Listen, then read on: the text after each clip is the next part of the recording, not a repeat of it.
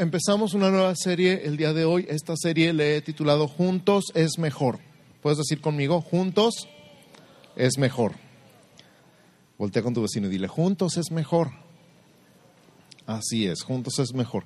Entonces vamos a estar hablando de cómo no solamente necesitamos todos estar juntos aquí el, domingo en la mañana, que es importantísimo y muy padre, pero a veces, yo no sé si les ha pasado, sobre todo si tienen poquito aquí en la iglesia, que pueden llegar y pueden estar todo el servicio y se pueden ir otra vez y no saludaron a nadie, no conocieron a nadie, nadie los conoció y, después de un rato dicen, bueno, yo puedo llegar y salir otra vez y si falta un día nadie se da cuenta y si no vengo a la iglesia, pues nadie me pregunta porque nadie me conoce. Y llega un momento donde dices, tiene que haber algo más porque pues así está medio solitaria la cosa. Es mucha gente, nadie se da cuenta si vengo, si no vengo. ¿Te ha pasado alguna vez? ¿Has pensado o sentido esto alguna vez? Levanta la mano, con confianza y sin vergüenza.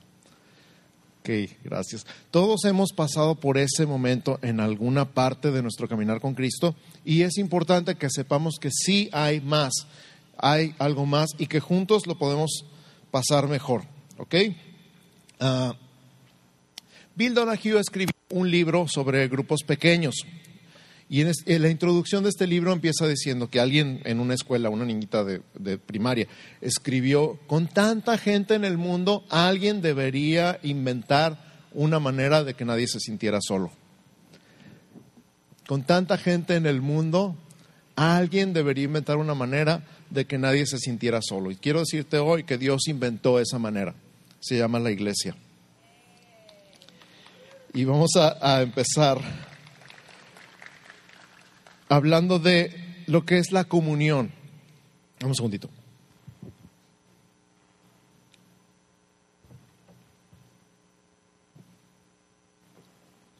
Sorry. Uh, hay una regla de interpretación bíblica que se llama la ley de la primera mención. Quiere decir que cuando algo se menciona por primera vez en la Biblia tienes que prestarle una atención especial. Hay cosas que se mencionan muchas veces a lo largo de toda la Biblia, pero cuando algo se menciona por primera vez, tienes que poner atención especial en los detalles de esa primera mención. Entonces vamos a tocar hoy la primera mención de la comunión y, podemos rastrear la comunión hasta el Antiguo Testamento, hasta el Pentateuco, hasta la ley de Moisés. Y la primera mención que tenemos de algo parecido a la comunión es la Pascua. Y vamos a ver la primera mención de la Pascua en Éxodo capítulo 12, versos del 1 al 4 no vamos a enfocarnos en todo lo que significa y todo lo que implica la Pascua, pero vamos a ver cómo empieza este asunto de la Pascua en Éxodo capítulo 12, versos 1 al 4. Y dice, habló Jehová a Moisés y a Aarón en la tierra de Egipto diciendo, este mes os será principio de los meses, para vosotros será este el primero en los meses del año. O sea, su, año va a empezar con este mes. Y luego dice, habla a toda la congregación de Israel diciendo, el, el 10 de este mes, tómese cada uno un cordero. Di conmigo, cada uno un cordero. Según las familias de los padres, un cordero por familia. Di conmigo, un cordero por familia. Y luego continúa diciendo, más si la familia fuere tan pequeña que no baste para comer el cordero, entonces él y su vecino inmediato a su casa tomarán uno según el número de las personas. Conforme al comer de cada hombre haréis la cuenta sobre el cordero. En otras palabras, si son muy poquitos en la familia, pueden juntarse con su vecino para compartir el cordero. Di conmigo, compartir el cordero. Esto es importante, esto es algo importante, ¿ok? Verso 26 de Éxodo 12. Cuando os dijeren vuestros hijos, ¿qué es este rito vuestro? Porque sabes que los hijos preguntan. ¿Y por qué hacemos esto? Vosotros responderéis, es la víctima de la Pascua de Jehová, el cual pasó por encima de las casas de los hijos de Israel en Egipto, cuando hirió a los egipcios y libró nuestras casas. Entonces el pueblo se inclinó y adoró. Ok, esta es la primera mención que tenemos en la Biblia entonces de la Pascua, que eh, traducido al Nuevo Testamento, ahorita lo vamos a ver, es también el significado de la comunión. Muy importante entonces, cada uno tenía que tener, o cada familia tenía que tener un cordero. Súper, súper importante. Y si la familia era chiquita o el cordero era demasiado para ellos, entonces tenía que compartir el cordero. Di conmigo otra vez, comparte el cordero. Oh, esto es tan impresionante, tan emocionante, porque tú sabes quién es el cordero, ¿verdad? Cuando Jesús llegó a bautizarse Juan dijo, he aquí el Cordero de Dios que quita el pecado del mundo. O sea, esta Pascua es un símbolo, una sombra, una figura, un, un, tipo de dramatización de lo que iba a pasar en lo espiritual el día que Jesús muriera en la cruz por ti y por mí algún día Dios se va a proveer de cordero. De hecho, lo dijo desde Génesis, ¿se acuerdan? Cuando Abraham iba a sacrificar a Isaac y que iban caminando ahí al cerro y que dejaron encargados a los, a los empleados y luego le puso la leña encima a Isaac y ahí van caminando para el cerro. En algún momento Isaac se dio cuenta que faltaba algo y entonces le dice, Padre, tenemos la leña y tenemos el fuego, pero ¿dónde está el cordero para el holocausto? Y Abraham le dice, Dios mismo se va a proveer de cordero para el holocausto. Él estaba hablando proféticamente y estaba diciendo, en un futuro Dios mismo va a poner el cordero para el holocausto. Y Dios puso el cordero para el holocausto, lo puso en la cruz. Entonces es tan importante, súper, súper importante que en tu casa no falte el cordero. Que en tu casa no falte el cordero, que en tu casa no falte Jesús. Comparte el cordero, primero en tu casa que siempre esté el cordero en tu casa. Y luego con tus vecinos inmediatos, porque el cordero nunca va a ser, el cordero nunca va a ser nada más para ti. El cordero nunca va a ser nada más para los de tu casa. Empieza en tu casa, empieza en ti. Cada uno proveese de cordero. Y luego cada uno comparta en su casa el cordero. Y luego cada uno comparta con sus vecinos el cordero. Es súper importante que siempre esté el Cordero en medio de nosotros. Que siempre esté Jesús en medio de nuestras conversaciones. Que siempre esté Jesús, el Cordero de Dios que quitó el pecado de tu vida en tus pláticas, en tus temas, en tus conversaciones, en tu, en tu reunión. Y es súper importante que no sustituyas el Cordero en tus pláticas. Es importante que todos nos alimentemos, que comamos, que nos sirvamos del cordero. Cuando se reúnan en sus grupos pequeños, cuando se reúnan en sus grupos de hogar, cuando tengan sus reuniones familiares en casa, por favor, coman del cordero, no se coman al presidente. Cuando se reúnan en su casa, cuando se sienten a la mesa para platicar, coman del cordero, no se coman al pastor.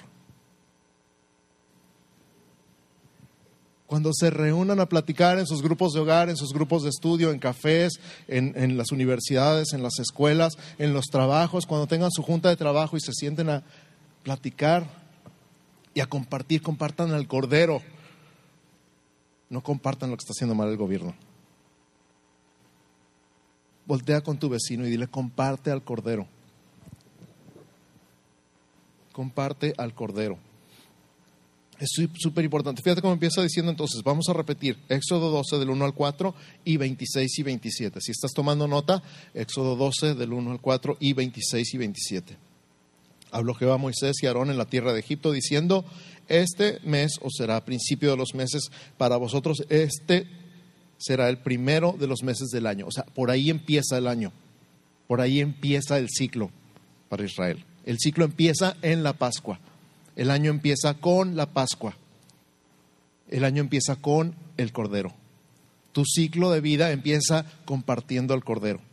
Tu ciclo de vida comienza alimentándote del Cordero, que nunca falte el Cordero en tu año.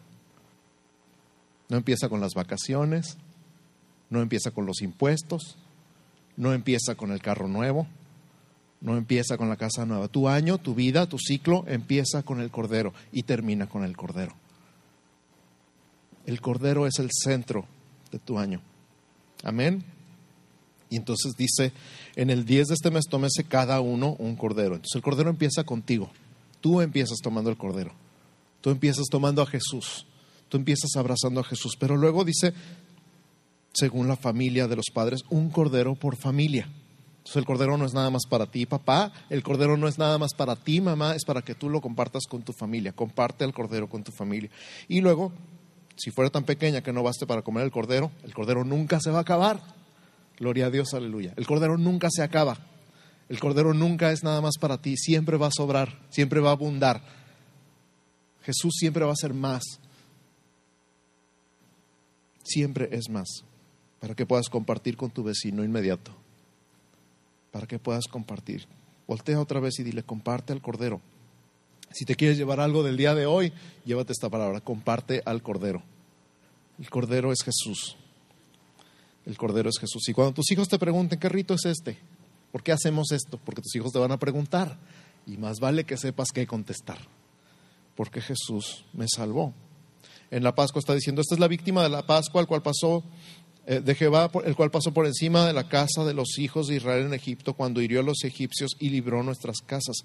Entonces el pueblo se inclinó y adoró. ¿Sabes qué? Te recuerdo que compartimos a Jesús. Jesús nos salvó. Jesús nos limpió. Hace muchos años, cuando yo estaba perdido y no tenía ningún propósito para mi vida, Jesús me encontró y tuve un encuentro con Él que cambió mi vida para siempre. Y esta es la historia de mi vida. Por eso hacemos esto cada semana. Por eso hacemos esto cada fin de semana, los domingos. No tiene nada que ver con que, ay, pues es que así lo hacemos siempre. Esa no es una respuesta que vaya a satisfacer a ninguno de tus hijos. Porque todos los domingos vamos a la iglesia, porque sí. Porque lo digo yo, que soy tu madre. ¿verdad? Porque de repente nos sale el... Eso no es suficiente. Tienes que dar algo, una razón. Y esta es la razón, porque Cristo me libró. Porque Cristo me perdonó. Cristo es el Cordero. Porque Cristo me salvó. Y desde entonces vivo para contar su historia. Amén. Número dos. Número uno fue la primera Pascua se celebró en casas. Número uno, la primera Pascua se celebró en casas. Número dos, la primera cena del Señor se celebró en una casa. La primera cena del Señor, la primera comunión, la primera o la última cena como se le conoce, se llevó a cabo en una casa. Entre amigos, entre personas de confianza. Quiero pedir el apoyo de ustedes. Primero escuchen y luego ya saltan. Ah, necesito cuatro voluntarios. Los cuatro tienen que ser hombres y los cuatro tienen que ser buenos para leer en voz alta. Cuatro hombres que puedan leer en voz alta. ¿Quién dice yo? Uno. Dos. Tres. Falta uno nomás. Lauro, vete. Ah, tráiganse su Biblia, tráiganse su Biblia, please su Biblia, su teléfono, su iPad, donde sea que vayan a.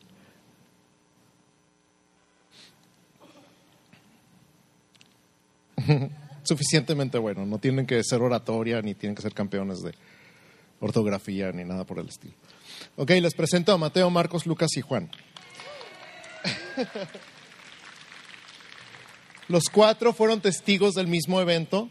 Los cuatro vieron la, comunión o la, la Pascua o la cena del Señor desde un ángulo diferente cada uno, entonces los vamos a tomar como testigos y los vamos a interrogar y les vamos a preguntar a cada uno qué fue lo que vio y cada uno nos va a dar detalles diferentes. Entonces, Mateo, Marcos, Lucas y Juan, apunten los que están tomando notas y ustedes van a buscar Mateo 26 del 17 al 20.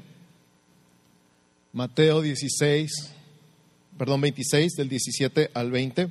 Marcos 14 del 12 al 17. Marcos 14 del 12 al 17, Lucas 27 del 7 al 14, Lucas 22, perdón, del 7 al 14, ya se me cambian las letras. Y Juan 13 del 1 al 5, Juan 13 del 1 al 5. Repito, Mateo 26 del 17 al 20, Marcos 14 del 12 al 17, Lucas 22 del 7 al 14 y Juan 13 del 1 al al 5. Lucas 22, 7 al 14.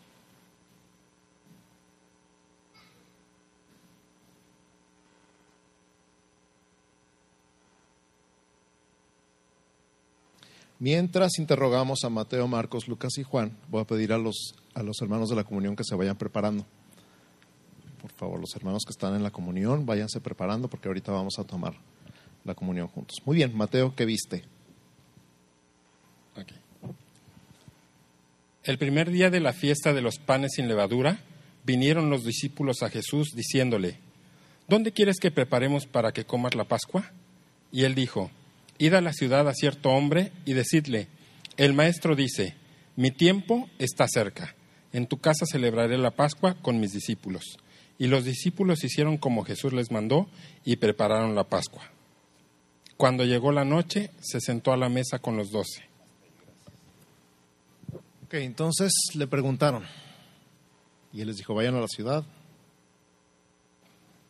con un fulano. Y díganle dónde está, el- dónde vamos a preparar. Y se sentó a la mesa con los doce. No con los setenta, no con los ciento veinte, no con los cinco mil.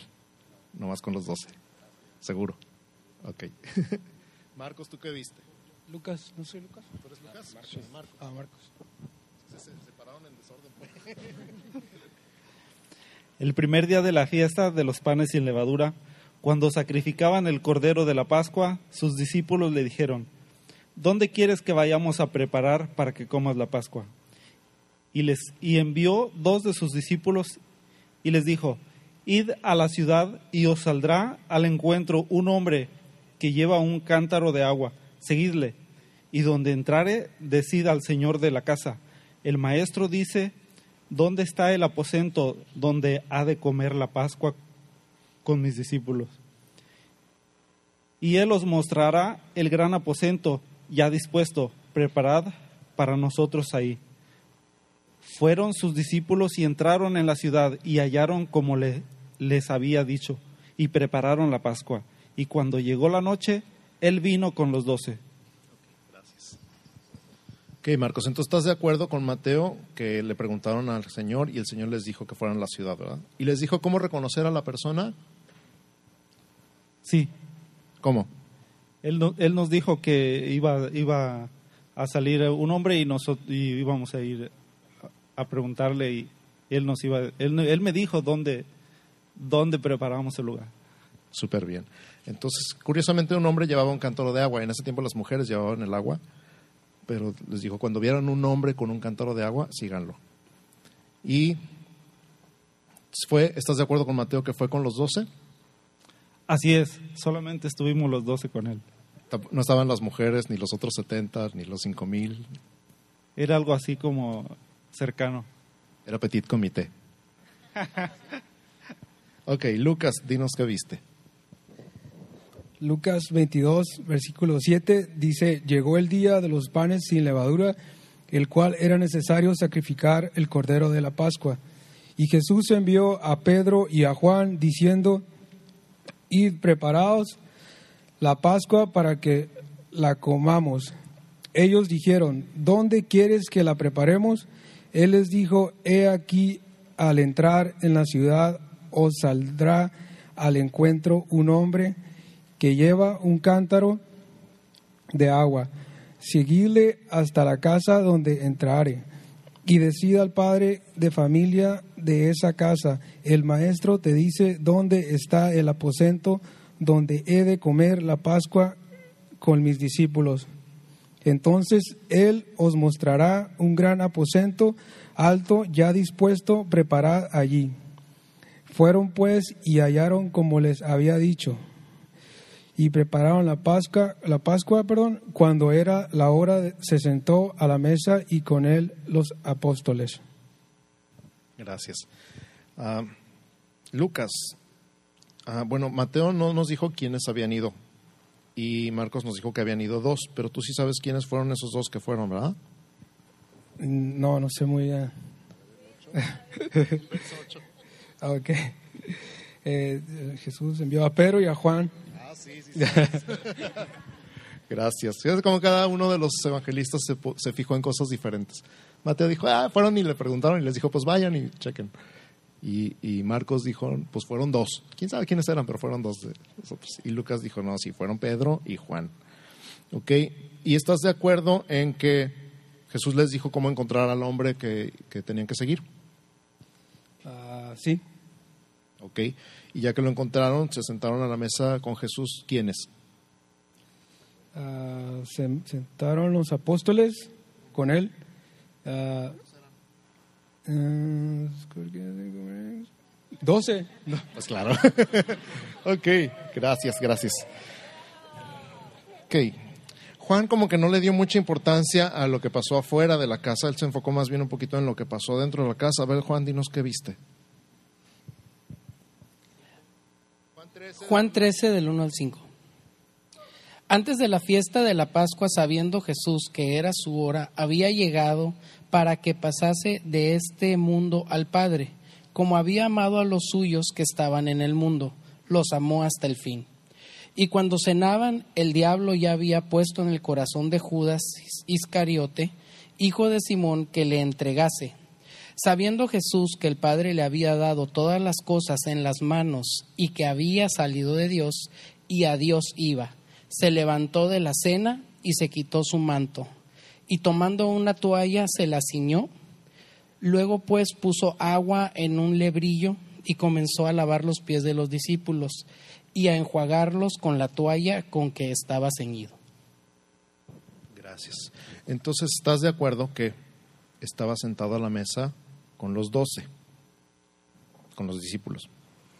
Sí, se levantó de la mesa a lavarle los pies a los discípulos, sí, no a los 70, no a los cinco mil. Imagínate si hubieran sido cinco mil. no, no, nomás a los que estábamos ahí. Ok, muchas gracias. Tenemos estos cuatro testigos que dieron lo mismo en diferentes puntos de vista. Denle un aplauso fuerte a Mateo, Marcos, Lucas y Juan. Gracias. Muchas gracias. Entonces, podemos entender, número uno, que la Pascua, que es el antecedente del Antiguo Testamento a lo que estaba haciendo Jesús con sus discípulos, se hacía en casa, con los vecinos, con la gente más cercana. ¿Por qué? Porque el, el- el punto es comparte al Cordero. Ahora, en el Nuevo Testamento está el Cordero de Dios compartiendo la Pascua con sus discípulos. No eran sus papás, no eran sus hermanos, ni siquiera eran sus vecinos, eran sus discípulos. Jesús mismo dijo, el que hace la voluntad de mi Padre, Él es mi madre y mi padre y mi hermano. Entonces está, dando por sentado Jesús que en este nuevo pacto no necesariamente es la familia de sangre, porque muchas veces la familia de sangre no comparte al Cordero contigo. ¿Estamos de acuerdo? Pero hay familia de la fe. Y esa familia de la fe es con la que tú necesitas compartir al Cordero. Esta es la familia de la fe. Comparte al Cordero. Si no puedes con tu familia de sangre, compártela con la familia de la fe. ¿Ya todos tienen la comunión? Ok, ahora quiero que hagamos esto. Quiero que se pongan de pie, por favor, todos los cabezas de familia. Todos los que son cabeza de familia. Junto con los que son cabeza de familia, quiero que se pongan de pie, si no están de pie, los que son líderes de grupos de hogar o líderes de grupos pequeños. Y líderes de ministerios. Ahora quiero que todo mundo vaya con alguien de los que están de pie y hagan grupitos de tres, de cinco, de diez. Pero nadie se quede solo. No quiero que nadie se quede solo. Cabezas de familia, líderes de grupo y líderes de ministerio.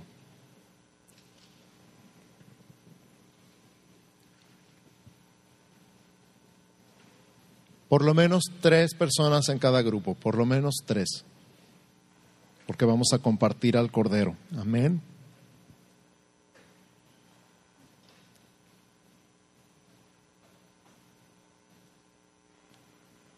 No quiero a nadie sentado solo. Denme chanza por el día de hoy, así que jálense alguien. No queremos a nadie solo, porque ese es el propósito de la iglesia, que nadie esté solo. Es un acto simbólico de algo más que vamos a ver ahorita. Entonces, nadie debe estar solo. ¿Ya están todos juntos?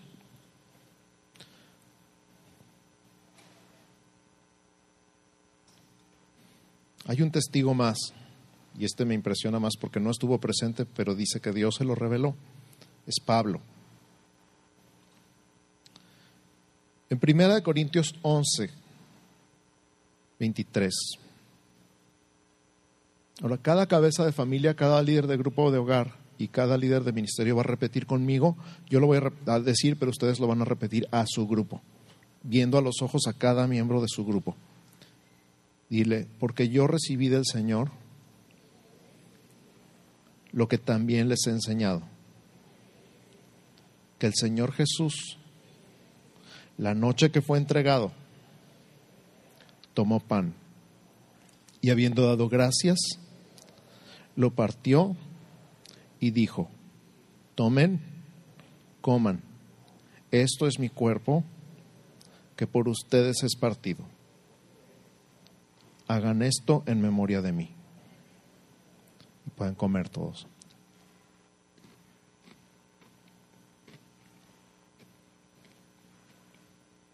Ahora diles, asimismo, tomó también la copa, después de haber cenado, diciendo, esta copa es el nuevo pacto en mi sangre.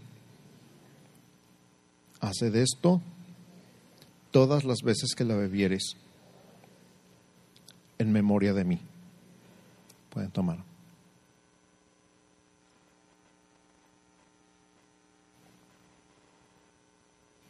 Ahora diles, así pues, todas las veces que comemos este pan y bebemos esta copa, la muerte del Señor anunciamos hasta que Él venga.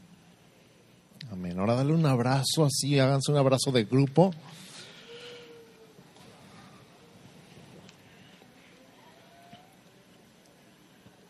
Y dile, el Señor viene. El Señor viene por nosotros.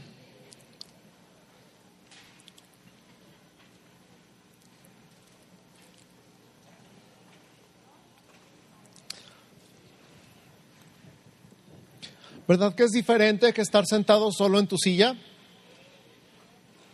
¿Verdad que es diferente que tomarla tú solito y el pastor acá a distancia diciendo unas palabras y tú...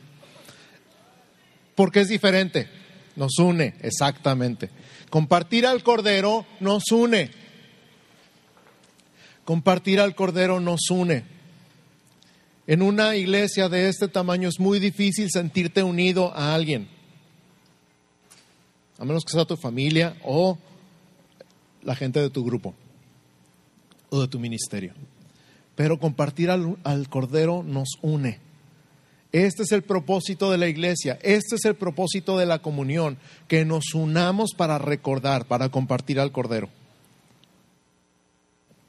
Que nos unamos para comer del Cordero. Repito, no se reúnan para comerse a Peña Nieto, no se reúnan para comerse al gobierno, no se reúnan para comerse al pastor, por favor. A los pastores.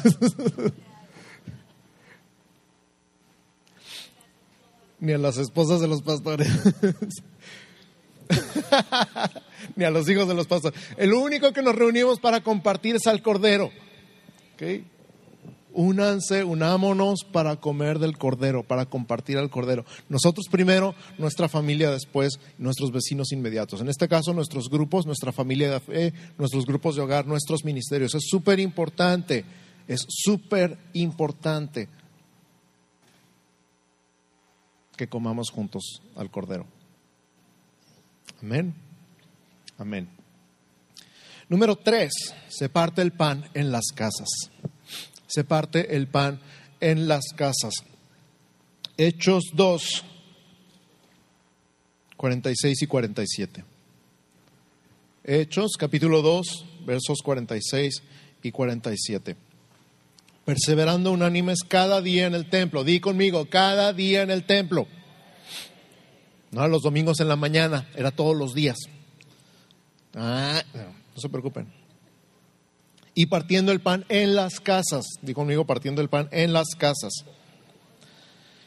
Fíjate la combinación poderosa que estamos diciendo aquí, perseverando unánimes, en un solo ánimo, en una, en una sola actitud, en una sola mente, en un solo corazón, en un solo propósito, cada día en el templo. No nada más allá afuera, no nada más en la casa, no nada más en la calle, no nada más en tu trabajo, no nada más en tu escuela, cada día en el templo. Ahora, nosotros somos el templo. ¿De acuerdo? No estoy diciendo que vengas a este edificio todos los días. No estamos hablando de eso. Estamos hablando que tú y yo somos el templo y cada día estamos en el templo. Porque nosotros somos el templo. Cada día en el templo, cada día eres parte de la iglesia, no nada más el domingo en la mañana. Todos los días eres la iglesia.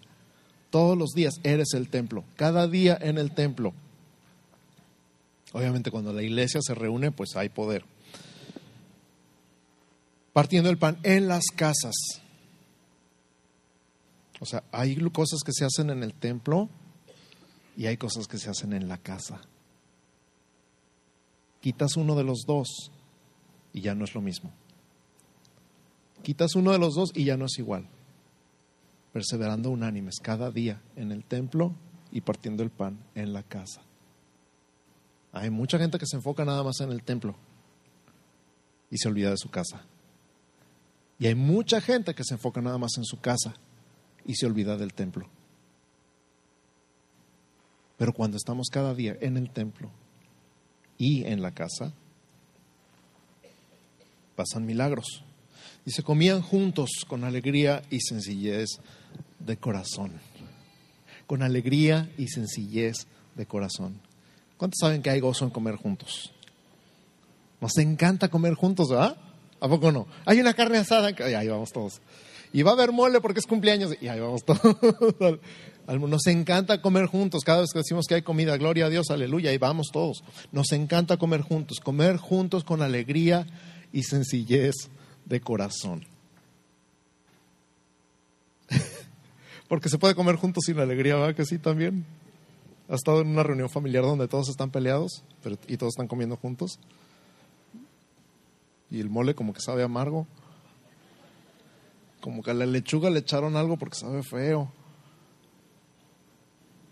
¿Por qué? Porque estamos juntos pero no estamos alegres con alegría y sencillez de corazón. Entonces no es para estar por protocolo. Es tan fácil reunirnos a comer juntos por protocolo, ¿verdad que sí?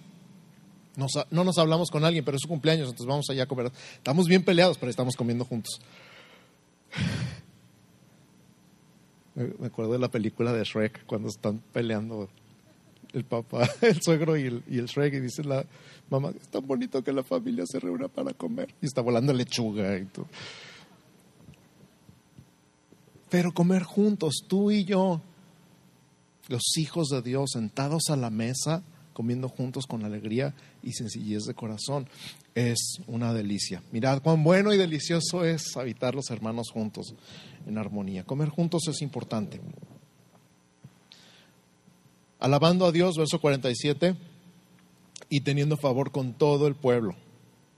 Y el Señor añadía cada día a la iglesia los que habían de ser salvos. Oye, con una familia así, ¿quién no quiere ser parte? ¿Verdad? Si nos ven, estamos perseverando unánimes, o sea, nos esforzamos en mantenernos unidos. Cada día en el templo y partiendo el pan en las casas, comiendo juntos con alegría. yo quiero ser parte de algo así. ¿Te acuerdas con qué empezamos? Con que tanta gente en el mundo alguien tiene que inventar una manera de que nadie se sienta solo. Dios la inventó. Se llama la iglesia lo puso, lo tenía planeado desde el principio y lo está ejecutando hasta el final. Número cuatro, la iglesia empieza en la casa. La iglesia empieza en la casa. Número uno, la primer Pascua se celebró en casa. Número dos, la primer comunión se celebró en casa. Número tres, el pan se parte en la casa. Y número cuatro, la iglesia empieza en la casa. Aquí nos reunimos, la iglesia. ¿okay? La iglesia somos tú y yo. Pero la unidad es en la casa. Romanos 16, 5, Pablo manda saludos a la iglesia en la casa de Priscila y Aquila. En Romanos 16, 5, repito, Pablo manda saludos a la iglesia que se reúne en la casa de Priscila y Aquila. En Colosenses 4:15, en Colosenses 4:15 Pablo manda saludos a la iglesia que se reúne en la casa de ninfas. Me encanta que ponga nombres, Pablo. Si no saben cómo llamar a sus hijos, ahí están las salutaciones. Y en Filemón 1.2, Pablo manda saludos a la iglesia que se reúne en la casa de Arquipo. Te digo que si no sabes cómo llamar a tus hijos. Repito, Romanos 16.5, saludos a la iglesia en la casa de Priscila y Aquila. Colosenses 4.15, saludos a la iglesia en la casa de Ninfas. Filemón 1.2, saludos a la iglesia en la casa de Arquipo.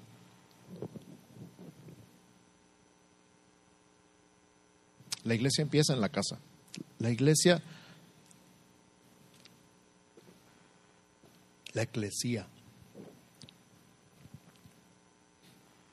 es donde estamos tú y yo. Es increíble, es maravilloso, es fabuloso sentarnos aquí todos juntos. Es como una comida familiar. Es como una boda con 500 invitados. Todavía me acuerdo de la organización de mi boda, la lista de invitados. Es lo más difícil la lista de invitados. ¿A quién sí invitas, a quién no? Ya no te alcanza, ya llevamos 300 y ahora qué vamos a hacer. Tengo 500 primos, más o menos. Pero aquí es un lugar donde cabemos todos. Que vengan a comer el cordero, exactamente. Aquí nos reunimos todos, pero en las casas, en los grupos pequeños, es donde compartimos el cordero, donde comemos juntos, donde nos conocemos. Repito, con tanta gente en el mundo, alguien tenía que inventar una manera de que nadie se sintiera solo. Dios la inventó, se llama la iglesia. La iglesia es más que esta reunión. Esta reunión es la comida familiar de cada semana, con todos los hijos, nietos, sobrinos, primos, tíos, tíos abuelos y agregados culturales. Somos familia, somos familia, pero no podemos vivir nuestra necesidad de comunidad, de contacto, de conexión, no puede ser suplida en una fiesta familiar. Tienes que juntarte con poquitos para compartir el cordero. Por eso esta serie, la serie Juntos es mejor, para que te animes. Yo quiero que te animes y quiero que conozcan a José y Adela, si es que están aquí a la mano. Por aquí estaban ahorita. No están a la mano. Ok. La semana que entra se los presento. José y Adela son los encargados de grupos pequeños, de grupos de hogar, de grupos de estudio, llámale como quieras, de donde nos juntamos en chiquito para compartir el cordero. Es importante, lo necesitas, te hace falta.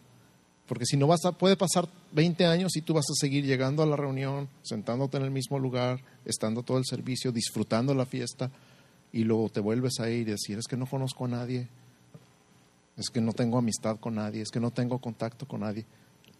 Y ese no era el plan de Dios para ti. El plan de Dios es que te sientes con familia a compartir el cordero. ¿Puedes decir conmigo una vez más, comparte el cordero? Voltea con tus vecinos y diles, comparte el cordero. Comparte el cordero. Vamos a, orar.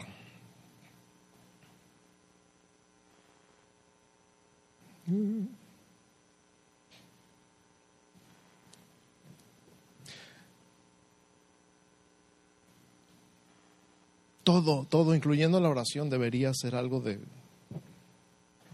de orar abrazados. Así que te voy a invitar a que por un momento te levantes otra vez, salgas de tu lugar, abraces a tres, cuatro, cinco personas o esas personas con las que compartiste la comunión ahorita.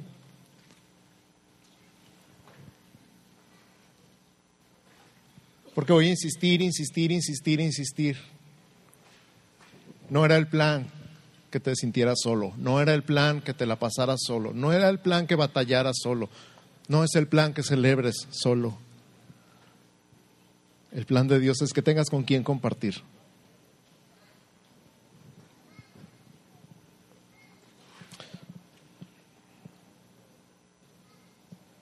Este es el pueblo de Dios, esta es la familia de Dios. Somos muy grandes y las celebraciones son muy padres, pero también somos chiquitos y nos conocemos.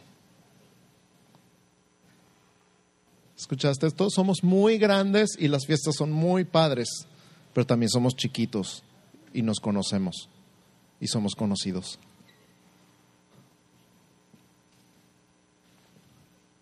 Ahora juntos, unidos, empieza a darle gracias a Dios por tu familia de la fe.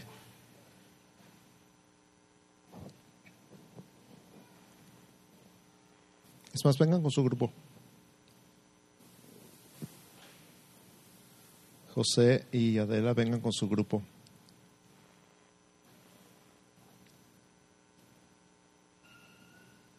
Aquí, aquí, aquí. Denle gracias, gracias, gracias Señor por darnos una familia, por darnos hermanos. A mi grupo de varones le llamo mi pandilla porque todos nos conocemos y todos nos cuidamos y todos nos defendemos. Gracias por darme esta pandilla.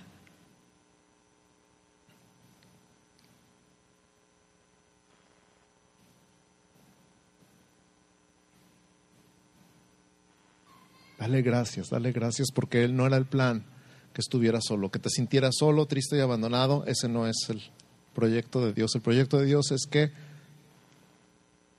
estés unido,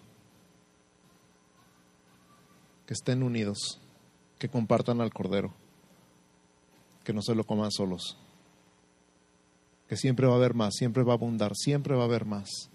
Así que dile gracias, gracias.